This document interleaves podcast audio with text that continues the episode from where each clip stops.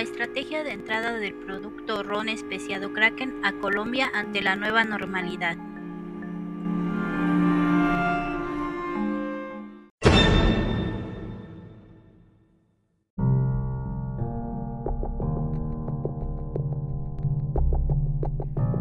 Determinando el modo de ingreso al país destino a través de las ventajas de propiedad,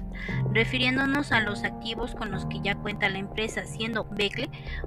una empresa que domina el proceso de exportación, consolidada y utilizando estrategias eficaces para llegar al mercado meta, pues tengamos en cuenta que la empresa ya exporta a este país otro producto, el tequila José Cuervo, innovando en sus productos y satisfaciendo a su consumidor en sus necesidades y deseos, en esta ocasión con el ron especiado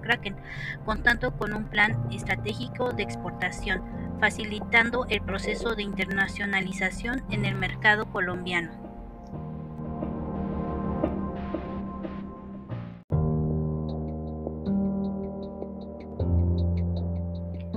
utilizando sin duda alguna la forma genérica de internacionalización como exportador, teniendo así un valor añadido en México, siendo un representativo total en Colombia.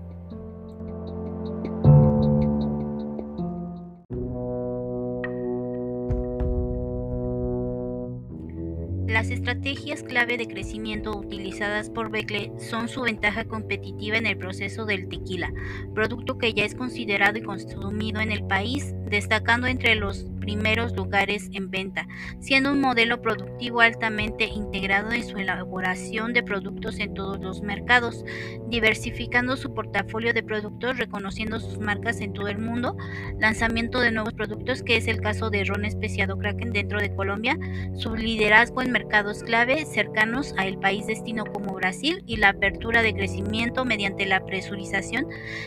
dirigidos a un segmento ultra premium.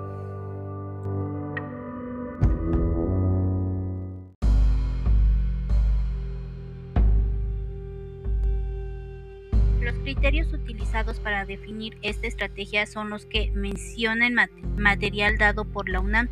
en materia de que la empresa ya se encuentra con solidez y capacitación de exportación en el país destino, determinando diferentes estrategias de introducción dentro del país, siendo la más referente al lanzamiento de un nuevo producto, el basarse en el valor agregado con el que ya cuenta, la reputación y renombre, lanzando un nuevo producto en el país con el prestigio que le precede a la marca y con la experiencia que ya tiene exportando sus productos, además de las referencias